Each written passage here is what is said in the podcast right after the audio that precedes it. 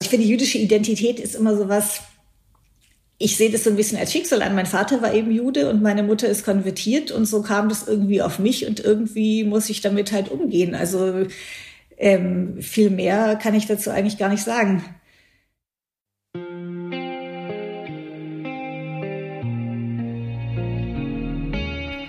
Herzlich willkommen zu der Podcast-Reihe 2021 JLID. Die Abkürzung steht für jüdisches Leben in Deutschland. Genauer genommen geht es um 1700 Jahre jüdisches Leben in Deutschland. Seit über einem Jahr nun wird dieses Jubiläum auf unterschiedliche Weise begangen. Dazu gehört auch diese Podcast-Reihe, in der ich, Mona Funk und die Moderatorin Shelley Kupferberg mit außergewöhnlichen, interessanten und spannenden jüdischen, aber auch nicht jüdischen Gästen sprechen. Wie stellt sich die Lebenswirklichkeit von Juden und Jüdinnen in Deutschland dar? Und was macht sie aus? Darüber werden meine Gäste hoffentlich unterschiedliche Auskunft geben. Heute spreche ich mit Ayala Goldmann. Sie wurde 1969 in Hamburg geboren und ist Journalistin. Goldmann wuchs in Ulm auf und studierte jüdische Geschichte an der Freien Universität Berlin und der Hebräischen Universität in Jerusalem. Seit 2013 ist sie Redakteurin der Jüdischen Allgemeinen. Mit ihrer Familie lebt sie in Berlin. Hallo Ayala, wie schön, dass wir heute miteinander sprechen können. Hallo. So, fast zehn Jahre bist du da schon bei der Jüdischen Allgemeinen. Nächstes Jahr ist Jubiläum. Ja, so sieht's aus. Vielleicht willst du mal ähm, den Hörern, auch vor allem die die jüdische Allgemeine vielleicht nicht kennen, ein bisschen was erzählen. Was ist die äh, jüdische Allgemeine? Wie verläuft irgendwie so eure tägliche Arbeit? Wie sucht ihr nach Themen? Ja, die jüdische Allgemeine ist eine Wochenzeitung, die seit doch einigen Jahren auch einen Online-Auftritt hat, der in der letzten Zeit immer umfangreicher geworden ist. Also während wir früher nur, sage ich mal, unsere Themen, die äh, in der Printausgabe waren, auch online verbreitet haben, haben wir jetzt auch einen tagesaktuellen Auftritt mit Nachrichten, Interviews, Features, was äh, alles so reinkommt. Und ähm, im Moment sind wir natürlich sehr mit dem Ukraine-Krieg absorbiert und mhm. mit den Geflüchteten, die nach Deutschland kommen, mit denen wir sprechen. Und ähm, wir versuchen auch immer ähm, Interviewpartner in der Ukraine zu finden, was zunehmend schwieriger wird. Also wir haben sehr viel zu tun im Moment. Mhm. Das kann ich mir vorstellen. Hm, jetzt hast du gerade von so einem aktuellen, von so einer aktuellen Situation gesprochen, die natürlich eure Arbeit bei einer, bei einer Zeitung stark beeinflusst. Wenn du dir jetzt die letzten zehn Jahre anschaust, haben sich die Themen da irgendwie verändert? Gibt es irgendwas, ähm, was hinzukam oder an Relevanz verloren hat? Da dürftest du ja eigentlich einen guten Überblick irgendwie haben. Und ich denke immer, die jüdische Allgemeine und die Themen, die dort vorkommen, die spiegeln natürlich auch die jüdische Welt in Deutschland wieder. Und mich interessiert jetzt einfach, was du dort in den letzten zehn Jahren quasi durch deine Arbeit beobachten konntest. Also ich muss dazu sagen, ich bin ähm, einfache Redakteurin und ich erzähle das jetzt mal so aus meinem Blickwinkel. Also ich bin jetzt nicht irgendwie autorisiert für die Zeitung zu sprechen, nee, aber das, genau.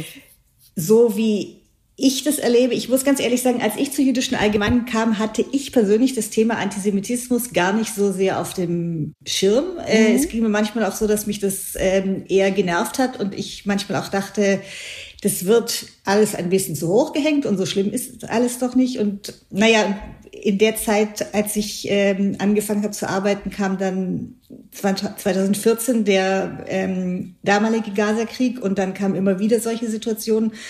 Und ich muss leider sagen, habe ich dann doch zunehmend gemerkt, dass äh, das Thema sich leider nicht erledigt hat, sondern in immer unterschiedlichen Formen erneut auftritt. Und damit sind wir alle leider immer wieder konfrontiert, mhm. auch wenn wir, oder ich sage ich jetzt mal, ich spreche nur für mich, viel lieber über andere äh, Dinge berichte. Also ich mache jetzt die Kulturredaktion und ich beschäftige mich viel lieber mit Filmen und Büchern und ähm, Interviews mit Schriftstellern und Künstlern als mit äh, Antisemitismusdebatten. Aber äh, so wie sich die Situation entwickelt hat, äh, kommt man leider nicht daran vorbei. Du hast jetzt gerade selber ja auch gesagt, ähm, vor 2014 hast du, hast du sogar ja, das so beurteilt, dass das ja vielleicht alles gar nicht so ist, wie darüber gesprochen wird, oder du hast selber jetzt gesagt, dass es zu hoch gehängt wird. Wann ist dir, ist dir das mit 2014 plötzlich klar geworden? Hm, ja, okay, vielleicht haben wir ja doch ein viel größeres Problem, als ähm, wir wahrhaben wollten. Also auch selbst in der jüdischen äh, jüdischen allgemein, äh, Quatsch, in der äh, jüdischen Community. Ähm, gab's da, gab's da irgendeinen Auslöser oder war das so peu à peu? Ist es dir so graduell? Ist dir das dann plötzlich bewusst geworden, auch durch deine Arbeit? Also eigentlich ist es mir zum ersten Mal wirklich bewusst geworden durch ein Erlebnis bei mir in der Nachbarschaft. Ich wohne in Friedenau und ähm, eine Straße weiter wohnt Rabbiner Alter oder hat hier gewohnt. Ich weiß gar nicht, ob er noch hier wohnt.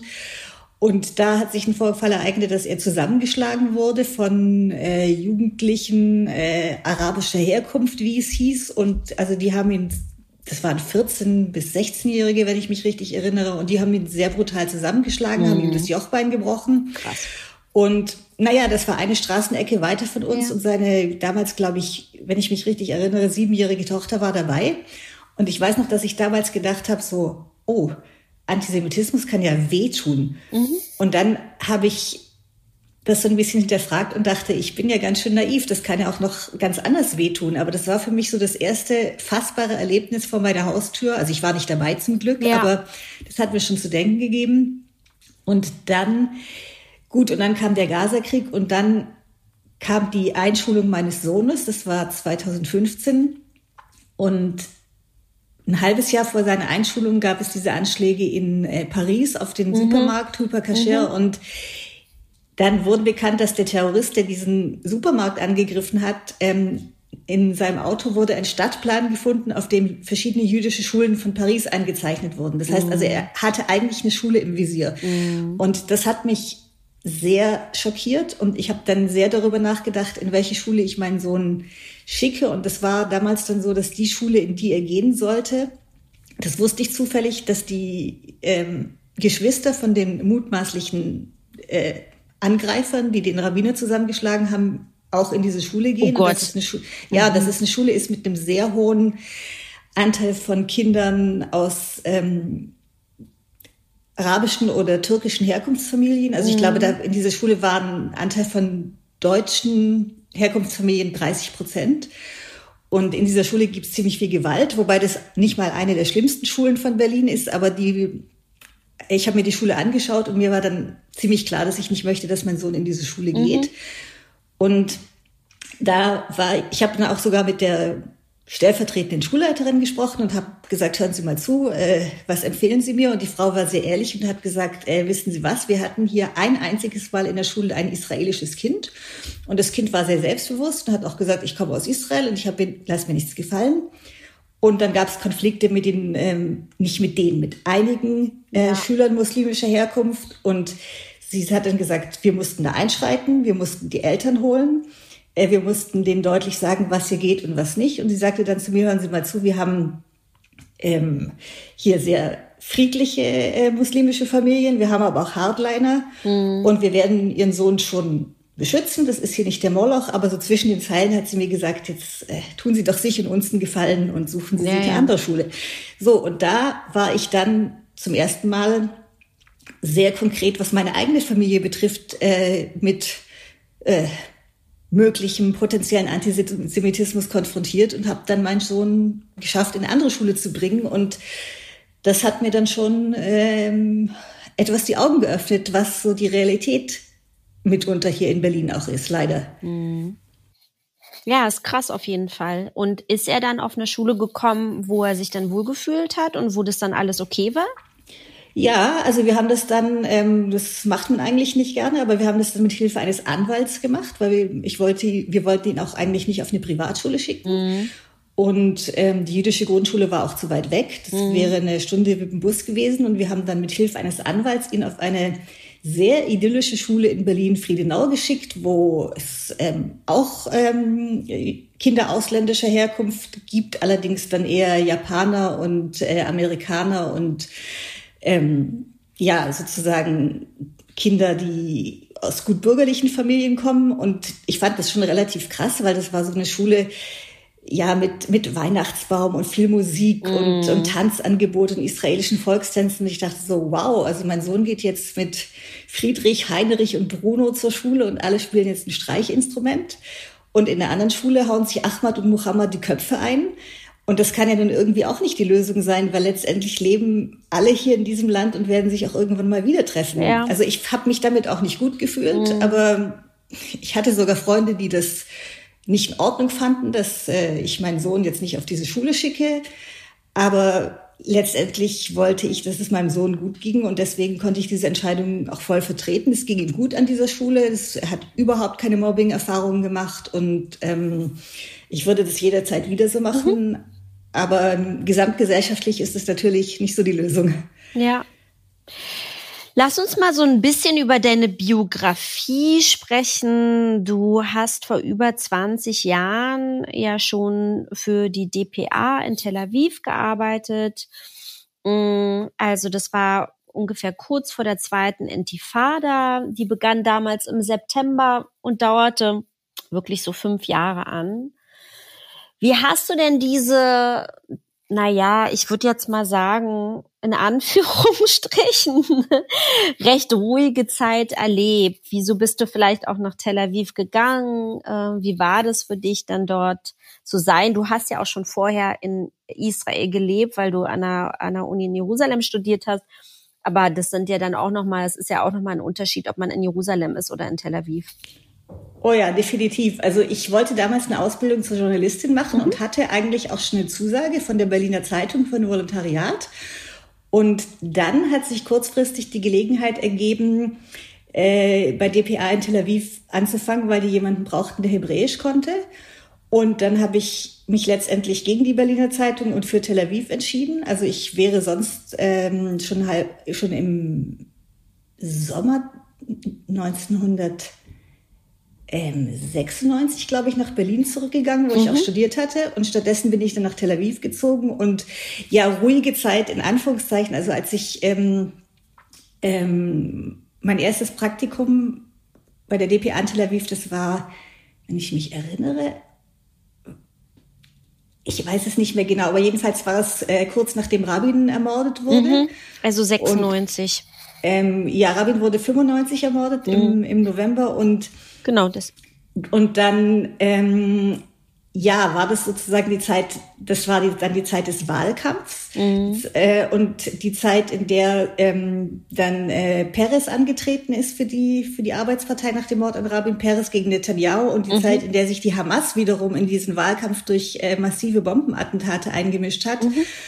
Und also insofern war das nicht so eine ruhige Zeit. Ich nee, ich habe genau, das auch mit Anführungsstrichen. Ähm, ja, ja, weil genau, das war im März 1996, wenn ich mich richtig erinnere. Da waren wirklich wöchentlich Anschläge auf Busse. Und das weiß ich noch genau, weil meine Mutter mich einmal Sonntagmorgens angerufen hat, ich glaube um 7 Uhr und gesagt hat, hast du die Nachrichten gehört? Es gab einen Anschlag auf den Bus auf die, in Jerusalem. Und dann, und dann habe ich gesagt, was? Äh, ich bin noch gar nicht aufgestanden. Und den nächsten Sonntag wieder genau das Gleiche. Das war mhm. wieder ein Anschlag und äh, meine Mutter rief wieder an und ich hatte damals so meine privaten Verdrängungstechniken und habe zu ihr gesagt, kannst du mal aufhören, mich deswegen jedes Mal anzurufen? Das ist ein Anschlag auf die Linie 18 und mit dieser Linie fahre ich überhaupt nicht. Mhm. Und ähm, also ich habe damals sozusagen meine ersten Berichte für die Nachricht für die für die DPA geschrieben und für mich war das einerseits äh, einerseits war das schockierend, aber andererseits war es sozusagen für einen Journalisten auch eine sehr aufregende mhm. Zeit. Und dann kam der Wahlkampf und dann kam diese irre Nacht, in der abends es so aussah, als ob Peres gewonnen hätte und am nächsten Morgen dann Netanyahu gewonnen hatte. Ähm, ich glaube, das war im Juni 96, aber nagel mich nicht fest, ich weiß den Monat nicht mehr so genau. Genau, dann kam, als ich eben für DPA in Tel Aviv gearbeitet hatte als ähm, Volontärin damals, das war das erste Regierungsjahr von Benjamin Netanyahu. Und das war auch alles andere als ruhig, weil da ging es die ganze Zeit um den Oslo-Friedensprozess, den Netanyahu einerseits mitgemacht hat, aber andererseits ähm, nicht wirklich dahinter stand und auf der anderen Seite die Hamas, die ständig ähm, das torpediert hat mit ihren Terroranschlägen und ähm, für den Journalisten nichtsdestotrotz war es eine sehr aufregende Zeit und ich habe viel gearbeitet und viel gelernt. Und dann war ich zum Volontariat in Deutschland und war eine Zeit lang Redakteurin in Kassel. Und dann war ich noch mal ein halbes Jahr in Israel. Das war von 1999 bis Anfang 2000. Mhm. Genau. Aber damals hatte die zweite Intifada zum Glück noch, noch nicht, nicht, begonnen, weil da wurde dann alles noch schrecklicher mit den Anschlägen. Mhm. Mhm. Tel Aviv und Israel spielen ja in deiner Biografie ähm, eine große Rolle, so scheint mir. Und das liegt sicher auch daran, dass dein Vater Israeli ist, 1935 als Jude geboren, aber 38 mit seinen Eltern ins Mandatsgebiet Palästina geflohen. Mm, wie würdest du deine Beziehung zu Israel beschreiben? Also mein, mein Vater war ja in Berlin geboren und ist dann mhm. ausgewandert nach, nach Palästina, richtig. Und ähm, ist in Israel aufgewachsen und kam nach Deutschland zurück, um Medizin zu studieren. Hatte immer den Plan, nach Israel zurückzukehren, was dann vor allem aus beruflichen Gründen ähm, nicht so funktioniert hat, wie er sich das vorgenommen hatte. Und wir waren aber als, schon als Kinder sehr oft in Israel. Also ich war das erste Mal in meinem Leben mit vier Jahren in Israel mhm. und dann mit sechs Jahren nochmal. Und an beide Reisen erinnere ich mich genau, weil es, mein Vater, der ähm, war Arzt und Abteilungsleiter und konnte sechs Wochen Sommerferien machen. Und wir sind, wir sind mit dem Auto nach Italien gefahren und dann mit dem Schiff von Venedig ähm, nach, nach Haifa, Haifa und zurück. Und das war, das war für mich als Kind ein ziemlich äh, überwältigendes Erlebnis, diese Schifffahrt, dieser Urlaub. Einmal wäre ich beinahe im Swimmingpool von dem Schiff äh, ertrunken, da sind ständig Kinder reingefallen. Also für mich war Israel sozusagen von Anfang an präsent eigentlich als äh, Ersatzland oder zweite Heimat. Und wir waren auch später dann, später sind wir nicht mehr mit dem Schiff gefahren, sondern mit dem Flugzeug geflogen. Aber wir waren eigentlich jedes zweite Jahr ungefähr zum Urlaub in Israel, würde ich sagen. Also entweder in den Sommerferien oder in Pessach. Schade, dass es diese, diese Schiffsfahrt nicht mehr gibt. Also ähm, ich bin nie mit dem Schiff rüber, aber mein Vater noch in den, äh, in den 80ern. Mhm. Ähm, von Zypern aus. Okay. Das gab's ja auch sozusagen. Das, aber diese, diese Fähre sozusagen von, von Zypern nach Reifa. Dass sie das abgeschafft haben, finde ich eigentlich ein bisschen schade.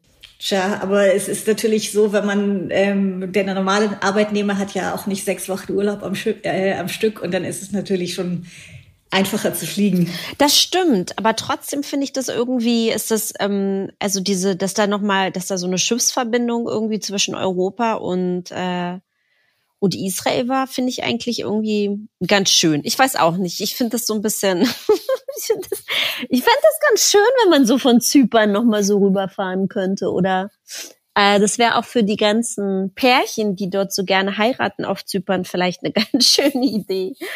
I don't know. Ich weiß nicht, also Frachtschiffe gibt's ja auf jeden Fall noch. Also ja, das müsste gibt man, es. Irgendwie genau. müsste man das äh, immer noch machen können. Vielleicht mache ich das mal, wenn ich ganz viel Zeit habe, aber andererseits werde ich auch sehr, sehr leicht äh, seekrank. Ah, okay. Also so richtig scharf bin ich heute nicht mehr so auf so eine lange Schiffsreise. Ähm, lass noch mal über deinen Vater sprechen. Wir haben den ja gerade ähm, schon sozusagen so ein bisschen eingeführt ins Gespräch. Ähm, du hast ja über ihn und deine jüdische Familie auch ein Buch geschrieben. Das ist letztes Jahr erschienen. Schabbatkind heißt es. Genau. Äh, er heißt Schrager Felix Goldmann mit Doppel-N, was ja auch ähm, sehr auffällig ist, oder? Normalerweise ist das ja immer nur ein N. Das ist mir jedenfalls sofort irgendwie so aufgefallen. Ähm, er geht ja dann eben ins sogenannte Land der Täter nach Deutschland zurück. Äh, erzähl doch mal ein bisschen, warum er das gemacht hat. Du hast gerade gesagt, er wollte Medizin studieren ähm, oder er hat Medizin studiert. Ist er genau aus diesem Grund auch nach Deutschland gegangen? Ja, genau. Also er wollte eigentlich in Jerusalem studieren, an der mhm. Hebräischen Universität und ist durch die Aufnahmeprüfung gefallen. Also er sagt, es lag daran, dass ähm, er hat Abitur eigentlich auf so eine Art zweiten Bildungsweg gemacht und er hatte Probleme mit, mit den Rechnungsaufgaben, mit den Matheaufgaben. Jedenfalls hat er die Prüfung nicht bestanden. Und sein Wille zu studieren war aber sehr stark. Also er hatte er war damals 24, hatte schon eine Zeit im Kibbutz hinter sich und den Wehrdienst und ähm, hat eigentlich immer davon geträumt, seine, seine Eltern, also meine Großeltern waren ziemlich krank und sind auch beide früh gestorben. Das war so ein Wunsch, glaube ich, ja, zu helfen, zu heilen, zu lernen, wie man, ähm, wie man Menschen retten kann. Und dann hat er überlegt, wo er studieren könnte. Und meine Tante, also seine älteste Schwester Esther, die 18 Jahre älter war als er, die waren sieben Kinder, hat zu ihm gesagt, pass auf, äh, du hast kein Geld, also die USA kommen nicht in Frage, England kommt nicht in Frage, mhm. die Studiengebühren kannst du dir nicht leisten. Warum gehst du nicht nach Deutschland? Da ist es umsonst. Und mein Vater war eigentlich immer ein sehr pragmatischer Mensch und hat seine Fähigkeiten auch immer selbst sehr optimistisch eingeschätzt. Also er war zum Beispiel der Meinung, er könnte Deutsch, was nicht stimmte. Er konnte Jiddisch, aber kein Deutsch. Und er hat sich dann beworben an verschiedenen Universitäten. Und es gestaltete sich alles sehr schwierig mit der Immatrikulation und vor allem mit dem Visum, weil es damals, ähm, das war 1959, keine diplomatischen Beziehungen gab zwischen Deutschland und Israel. Und letztendlich hatte sich dann einfach, einfach in ein Flugzeug nach Zürich gesetzt und ist dort dann bei dem deutschen Konsul aufgelaufen und hat ein Visum für Deutschland verlangt. Und der Konsul wollte ihn ursprünglich gar nicht reinlassen, weil er der Meinung war, mein Vater könnte sein Studium nicht finanzieren und hatte auch keine Studienbescheinigung. Aber mein Vater hatte dann seinen Schwager, der für ihn gebürgt hat und hat es dann geschafft, nach Deutschland einzureisen und hat sich in Hamburg an der Universität, ähm, an der Universität als Gasthörer eingeschrieben und ja, hat dann 1959 im Wintersemester angefangen zu studieren. 1959, zehn Jahre bevor du geboren wurdest. Genau. Ähm, irgendwann lernte dann deine Mutter kennen.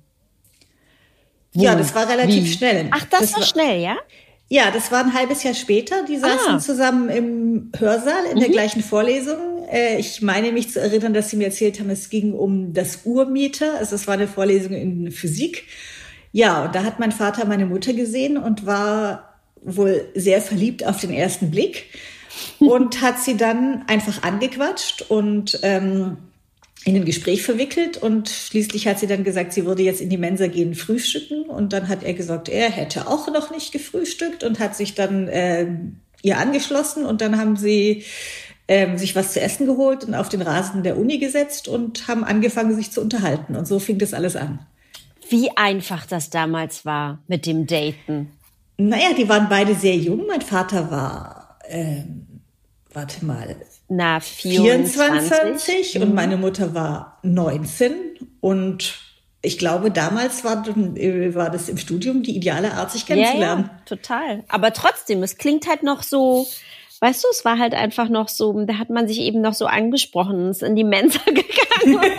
ja, damals haben die Leute noch miteinander geredet, genau. Man hat noch miteinander geredet und ähm, wie schön. Und dann haben die sich sozusagen kennengelernt, sind zusammengekommen äh, und dann äh, hast du noch Geschwister, ne, irgendwie ältere Geschwister oder? Ähm, ja, ich habe noch eine Schwester. Ah ja, weil das sind ja dann so, dann waren die ja zehn Jahre zusammen sozusagen, bis du gekommen bist. Das ist ja schon eine lange Zeit. Ja, also es war damals wohl auch ungewöhnlich. Also die haben als unverheiratetes Paar zusammengelebt und das mhm. war damals nicht so gerne gesehen. Es gab damals, glaube ich, sogar noch diesen Kuppelei-Paragraphen. Oh also was ist das? Das habe ich noch nie gehört. Der äh. Frag, frag mich nicht so genau, aber ich so. glaube, die ähm, die ja, man eigentlich sollte man zusammen wohnen, wenn man äh, verheiratet, verheiratet ist, ist, und mhm. die Vermieter haben das nicht gerne gesehen, wenn das anders lief. Mhm. So, irgendwie haben sie es aber wohl doch anders praktiziert, jedenfalls inoffiziell. Und ähm, ja, ähm, also sie waren ja damals auch sehr jung, sie wollten jetzt nicht sofort Kinder, ja. sie wollten erstmal ihr Studium abschließen und deswegen dauerte das alles noch ein bisschen. Das heißt, beide sind Ärzte geworden. Nein, meine Mutter ist nicht Ärztin geworden. Meine Mutter ähm, hatte eigentlich, würde ich sagen, ihre Begabung auf einem ganz anderen Gebiet und die hat das Studium dann abgebrochen nach mhm. vier Semestern. Und mhm. mein Vater ist tatsächlich Arzt geworden. Mhm. Und sie ist ja auch konvertiert. Meine Mutter ist 1965 zum Judentum konvertiert, richtig. Das heißt. Also das heißt, äh, in dem Jahr, in dem Jahr, in dem Jahr, als sie geheiratet haben. Mhm, ja, als sie geheiratet haben. Und ähm, erzähl mal ein bisschen, was äh, darum geht's ja auch in dem Buch. Warum sie das gemacht hat? Und also ich glaube, so wie ich das verstanden habe, gab es mehrere Gründe. Der eine mhm. Grund war ganz pragmatisch. Mein Vater hatte immer das Ziel, nach Israel zurückzukehren und meine Mutter hatte auch davon geträumt. Also die dachten wohl damals, meine Mutter hat gesagt, ja, sie haben überlegt, sie machen eine Praxis in der Wüste auf und behandeln Beduinen. Also sie hatte da sehr romantische Vorstellungen. Und dann hat, also mein Vater hat gesagt, naja, es ging um die zukünftigen Kinder, weil klar ist, dass die in Israel nicht ja. als Juden anerkannt werden, wenn die Mutter nicht jüdisch ist. Und ich glaube, dass es meine Mutter aber auch darum ging, ja, sich von ihrer eigenen Familie abzuwenden, mhm. die in vieler Hinsicht nicht so ähm, warmherzig war wie die Familie von meinem Vater mhm. und die, ja, das war eine meine Mutter hat so eine typische Nachkriegskindheit. Also meine Großeltern haben sich scheiden lassen und meine Großmutter war zwar nicht Parteimitglied, aber dem Nationalsozialismus jetzt auch nicht wirklich abgeneigt, ja. sagen wir mal so. Und das war keine warmherzige und mhm. keine schöne Familie. Und beim, beim Vater, da war sie dann relativ schnell mit ihm zu Besuch in Israel. Und das war diese riesige Familie mit sieben Geschwistern und ständigen Treffen. Und das war, das hat sie einfach alles fasziniert. Und mhm. von dieser Welt wollte sie gerne ein Teil sein. Mhm. Waren die auch die ganzen Jahre miteinander zusammen? Die waren die ganze Zeit zusammen. Ah, ja. ja.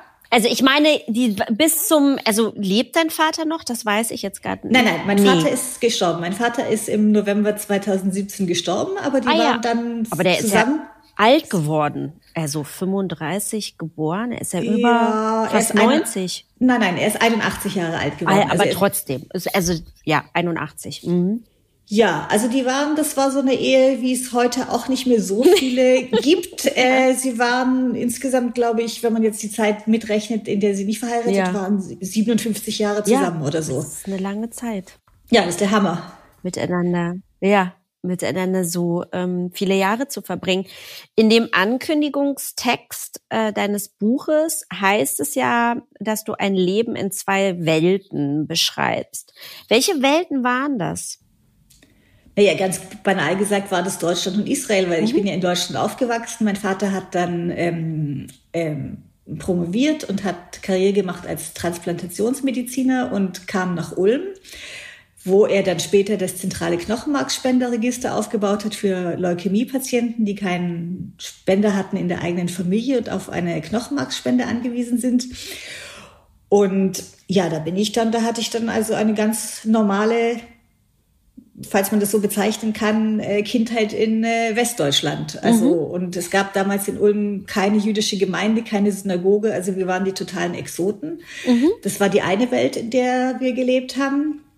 Meine Eltern waren auch sehr politisch engagiert, Sozialdemokraten in der Friedensbewegung. Wir waren ständig bei irgendwelchen Demos mit dabei. Ähm, das war so die eine Welt und die andere Welt, die wir dann gesehen haben, das war im Urlaub. Pessach, die mhm. Familie, Israel, das war so die ganz andere Welt, von der ich auch immer gedacht habe, später, wenn ich mal groß bin, gehe ich nach Israel und das mhm. habe ich dann auch gemacht. Mhm. Ähm, hast du sozusagen, ähm, spürst du das immer noch, dass, dass, du, dass du diese zwei Welten hast oder bist du so ganz doll in Deutschland angekommen und dein Herz schlägt für Israel und du reist natürlich irgendwie im Sommer hin und manchmal zu den hohen Feiertagen und so, aber oder ist das jetzt, ist das immer noch so wie damals auch? Ja, ich würde sagen, ich war ja immer mein Leben lang relativ verwurzelt in Deutschland und ich habe ja auch einen deutschen Mann geheiratet mhm. und ich bin letztendlich, ich wohne jetzt schon 13 Jahre, lebe mhm. 13, bin 13 Jahre verheiratet fast und lebe. Ist er konvertiert? Äh, nein, mhm. nein, nein. Das wäre für ihn nie in Frage gekommen. Ah, ja. Ähm, Nein, das würde auch gar nicht zu ihm passen. Also ich bin ehrlich gesagt froh, dass er das nie wollte und auch nie äh, gemacht hat. Ähm, also ja, mein, mein Sohn hat gerade Bar Mitzvah gemacht. Also mein Sohn ist mit vielen jüdischen Traditionen schon sehr gut vertraut. Aber letztendlich ähm, ist für mich Israel eigentlich immer noch so das Urlaubsland, würde ich sagen. Also mhm. ich habe manchmal, wenn ich da bin, irgendwie so Anwandlung, dass ich denke, ach, es wäre doch schön, mal wieder da eine Zeit lang zu leben oder da eine Zeit lang zu arbeiten. Und ähm, aber letztendlich bin ich jetzt so eine Pantoffelzionistin, Pantoffelzionistin, wie wahrscheinlich die meisten deutschen Juden, die irgendwie ein, zwei Mal im Jahr nach Israel fährt yeah. und große Sehnsucht hat und äh, Seder und Pesach feiern und so. Also, ähm, aber ich vermute mal, dass ich nicht noch mal in Israel leben würde. Also allein schon wegen meines Mannes, der hasst jede Temperatur über 25 Grad. Oh mein Gott! Ja, und oh der kann nein. es nicht, und der kann es nicht leiden, wenn Leute laut sind und immer Oh auf nein. einem Haufen hängen. Und, und er hasst es auch im Stau zu stehen und er hasst die Autobahnen und also es ist einfach der, mein Mann und Israel sind echt überhaupt nicht kompatibel und deswegen vermute ich mal, dass ich vielleicht irgendwann mal Wenn du dich scheiden lässt, dann kannst du, ich mache Spaß. Nee, ich denke eher so, was weiß ich, wenn ich in Rente gehe oder vielleicht noch ein bisschen vorher, kann ich vielleicht noch mal ein paar Monate in Israel am Stück sein und da vielleicht irgendein journalistisches Projekt verfolgen Ja. oder, oder noch ein Buch schreiben oder, oder so. Das würde ich vielleicht schon noch mal gerne machen. Aber ich war jetzt auch dreieinhalb Jahre gar nicht in Israel wegen krass. Corona und wir fahren jetzt Pessach wieder und jetzt bin ich mal sehr gespannt, äh, wie das alles äh, da auf mich wirkt und ähm, Es ist ähm, so, dass ganz viel, ich weiß ja nicht, wo ihr hinfliegt, aber ähm, seid ihr in Tel Aviv oder? Tel Aviv, ja. Mhm. Es wird ganz viel saniert. Die ganzen Häuserfassaden werden saniert. Das ist sehr schön anzusehen. Und ansonsten hat sich gar nicht so viel verändert.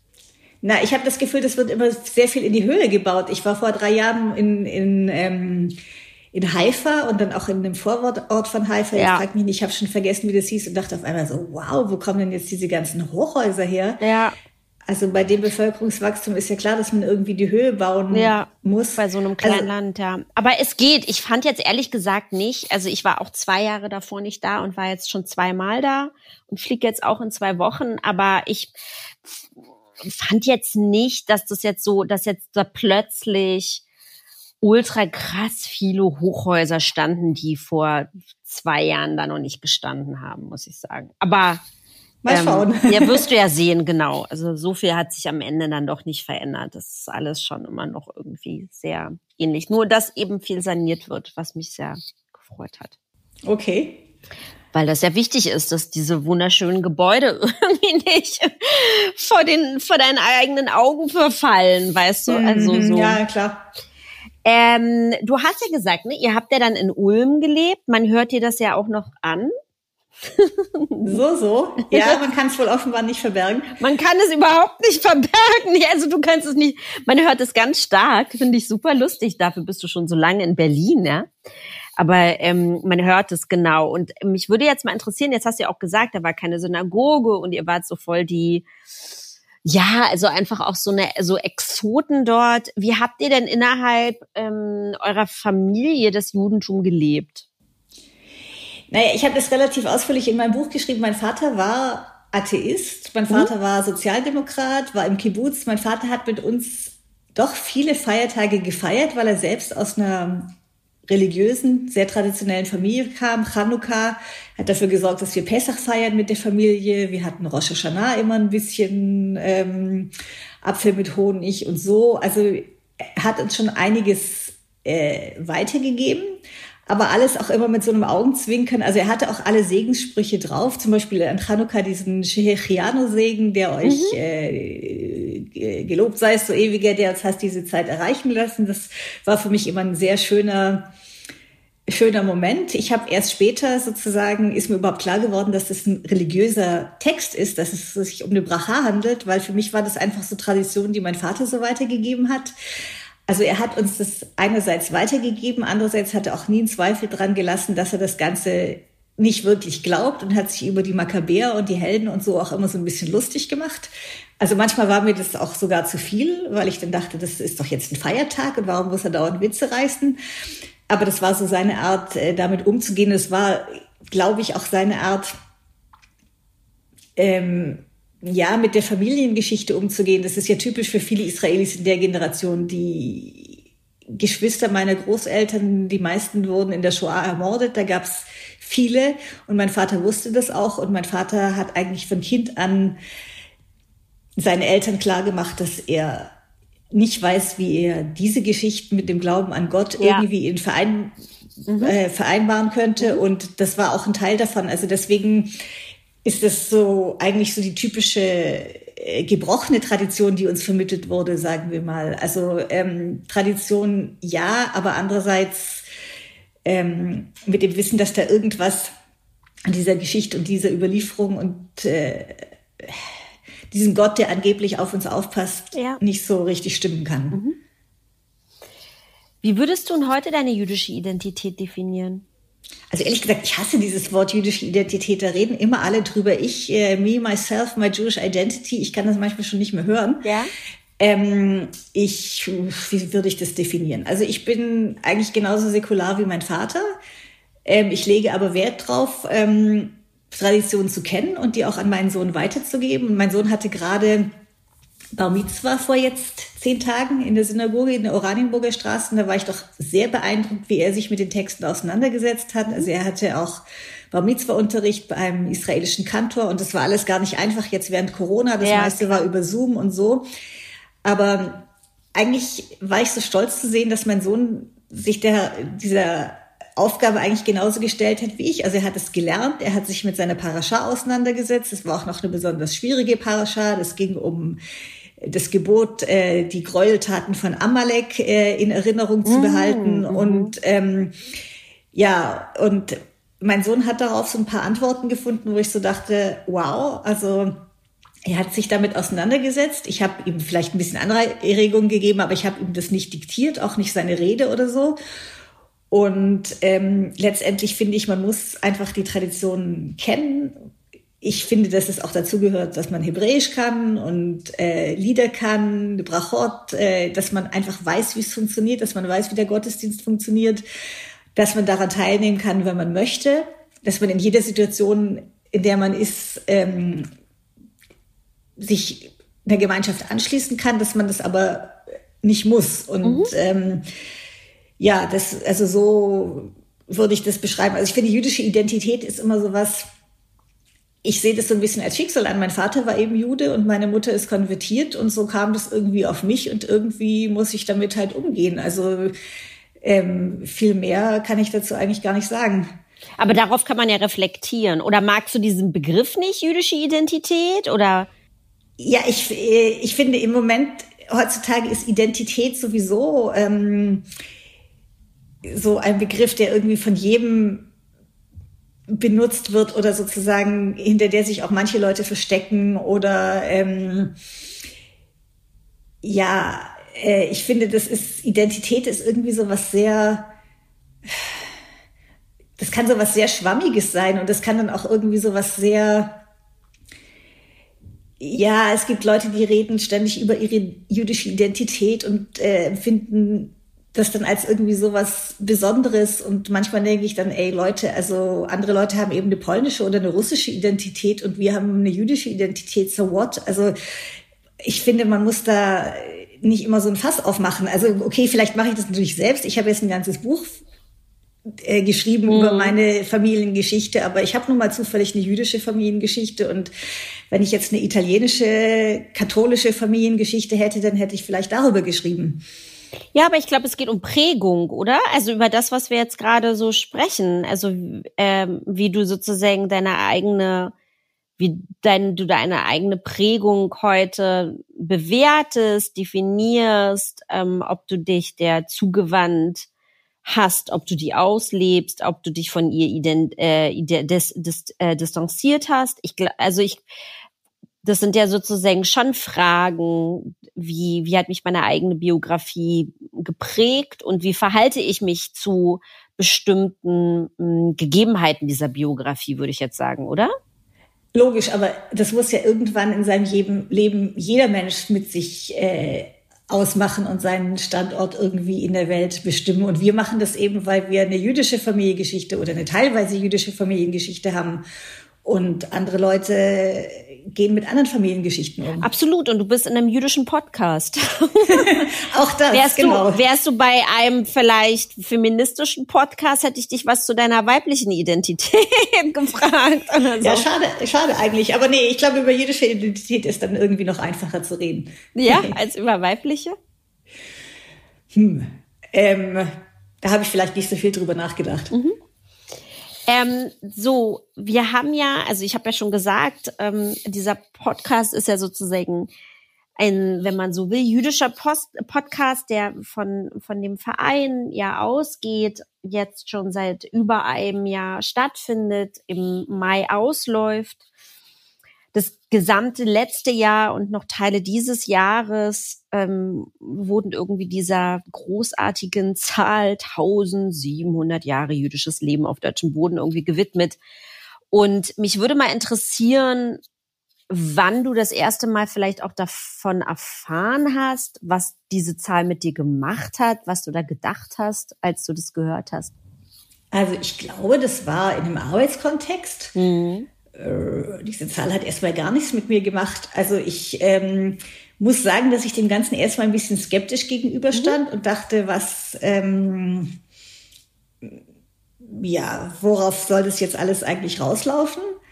Ähm, weil es ist ja auch nicht ein Jubiläum in dem Sinn, dass man da jetzt nur irgendwie was feiert, sondern man blickt auf Geschichte zurück, die ja sehr zwiespältig auch verlaufen ist. Und ja, ich dachte am Anfang einfach, okay, ähm, das ist ja ein interessanter Versuch, jüdische Geschichte ähm, mehr ins Bewusstsein zu bringen. Und im Laufe ähm, dieses Festjahres, das ja dann auch noch verlängert wurde während Corona, ist mir dann aber aufgefallen, dass es auch schon eine sehr gute Möglichkeit ist, ähm, Themen zu diskutieren und Wissen zu vermitteln und durch die ganzen vielen Veranstaltungen, die ja zum Teil leider ins Online verlegt werden mussten, Publikum zu erreichen.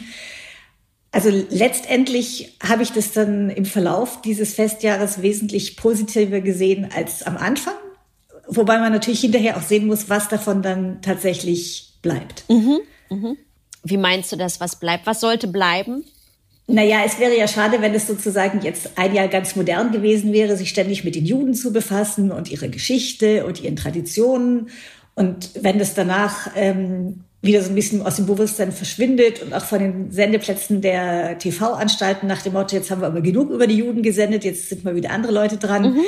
Also das sollte ja jetzt nicht nur so ein Strohfeuer sein. Ähm, was findest du war äh, besonders erfolgreich an diesem Jahr? Oh, wenn du mich so fragst. ich meine damit jetzt nicht, ich meine damit jetzt nicht irgendein Ereignis oder so, sondern ich glaube, ich meine sozusagen mehr ähm, äh, äh, vielleicht was erreicht wurde oder sowas. Weißt du, was ich meine? Also ich glaube, das ist echt sehr schwer in, in Worte zu fassen. Also ich habe zum Beispiel ähm, mir fallen da zwei Musikveranstaltungen ein. Es gab äh, eine Opernaufführung in Magdeburg mhm. von einem Komponisten, von dem ich noch nie gehört hatte zuvor, Eugen Engel, der in Sobibor ermordet wurde. Mhm. Dann gab es in Kiel, ähm, oder da gibt es jetzt am ähm, Sonntag die verschobene Premiere von Die Jüdin. Ich weiß nicht, ob ähm, diese Inszenierung auch äh, so ähm, erfolgt wären ohne das Festjahr. Wenn ich mm. das richtig verstanden habe, standen die in Zusammenhang mit dem Festjahr. Also ich mhm. denke mir, es ist eine gute Gelegenheit für vergessene Kunst, vergessene Künstler mhm. ähm, und natürlich auch für Journalisten wie dich und mich äh, Podcasts zu machen und ähm, auch ein bisschen Spaß zu haben und so. Ähm, was daran jetzt das Erfolgreichste ist, das kann ich ähm, also ich nicht mein, sagen meinte wirklich jetzt nicht ein bestimmtes Event oder so, sondern ich meine eher, du sagtest ja am Anfang, es geht auch nicht irgendwie um dieses Jahr jetzt so krass zu pushen oder so. Du kannst auch sagen, was, was du furchtbar fandest, ne? Also darum geht's nicht, sondern mich würde interessieren, weil dann, es gab ja einen Shift. Du hast ja am Anfang so gedacht, oh Gott, ähm, was wird das jetzt hier? Und dann hast du gesagt, am, äh, danach war es dann, warst du eigentlich so, ah ja, okay, das war jetzt doch gar nicht so schlimm, ja. Und mich würde sozusagen interessieren, was genau hat für diesen Shift gesorgt? Was hast du beobachtet, was du gut fandest, weißt du? Na gut, da muss ich vielleicht einfach mal ganz äh, banal sagen, dass wir, die Jüdische Allgemeine, eine Beilage gemacht haben zu 1700 Jahre jüdisches Leben in Deutschland. Und das war natürlich auch eine Gelegenheit, sich mit vielen Themen nochmal sehr intensiv zu beschäftigen. Das hat auch Spaß gemacht. Die Beilage gibt's übrigens immer noch und ähm, die ist auch sehr gut gelaufen. Und das war vielleicht für mich die Gelegenheit zu sehen, ähm, wie viele Themen das gibt, ähm, mit denen man sich auseinandersetzen kann. Und ähm, das war für, vielleicht für mich das Einschneidendste. Also ich war wegen Corona einfach nicht an großen Veranstaltungen beteiligt, die ja zum Teil auch dann ausfallen mussten. Deswegen kann ich jetzt nicht sagen, da war jetzt dieses eine Event, wo ich sagen würde, genau, wow, das will ich auch gar nicht hören. genau das meinte ich, genau das will ich gar nicht hören. Das, das, darum ging es mir nicht. Ja, also ich denke mir, es war oder es ist immer noch eine gute Gelegenheit, sich mit jüdischer Geschichte in Deutschland auseinanderzusetzen und denjenigen, die es hören wollen, was über jüdische Kultur zu vermitteln. Ähm, aber sowas ist ja eine kontinuierliche Aufgabe und es ist nach 1700 Jahren ja auch nicht vorbei. Das stimmt. Wusstest du, dass 1600 Jahre gefeiert wurden? Ja, das hatten, darüber haben wir auch in der jüdischen Allgemeinen berichtet. Ähm, das wusste ich zuvor nicht. Ich war darüber sehr erstaunt mhm. und dachte, okay, ähm, und habe mich aber eigentlich auch ein bisschen erschrocken, weil ich dachte, na ja, damals hat man das ähm, gefeiert oder beziehungsweise begangen und, und dann 15 äh, Jahre dann, später und dann 15 Jahre sozusagen scheint das Ganze nicht besonders viel bewirkt zu haben, wenn mhm. man sich sieht, welche Katastrophe danach folgte. Ja. Ähm, aber das denke ich mal passiert nur alle tausend Jahre und das wird so schnell nicht wieder passieren. Was wünschst du dir für die Zukunft der deutsch-jüdischen Community?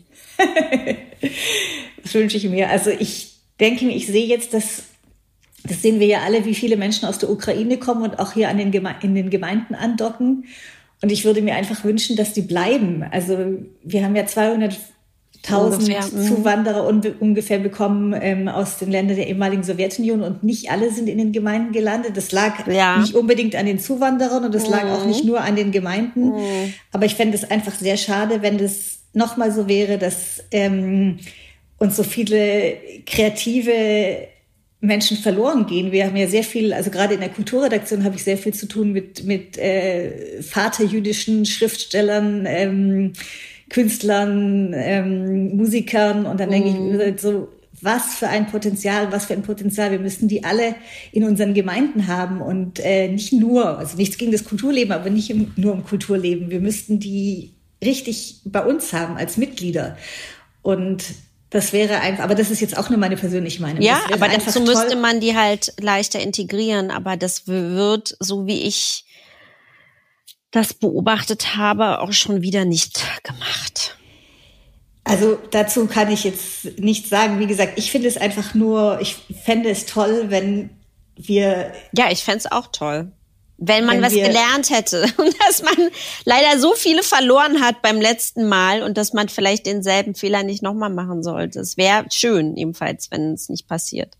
Also ich ich hoffe einfach, dass äh, ich denke mal, jetzt im Moment wird ja sowieso kein großer Unterschied gemacht zwischen jüdisch und nicht jüdisch und Vaterjüdisch. Also es können ja auch Menschen äh, in die Gemeinden kommen und bekommen Hilfe, Soforthilfe, Nothilfe, Unterstützung. Da wird ja jetzt nicht nach dem äh, nach der Geburtsurkunde und so immer gefragt. Ähm, also es wäre einfach schön, wenn mhm.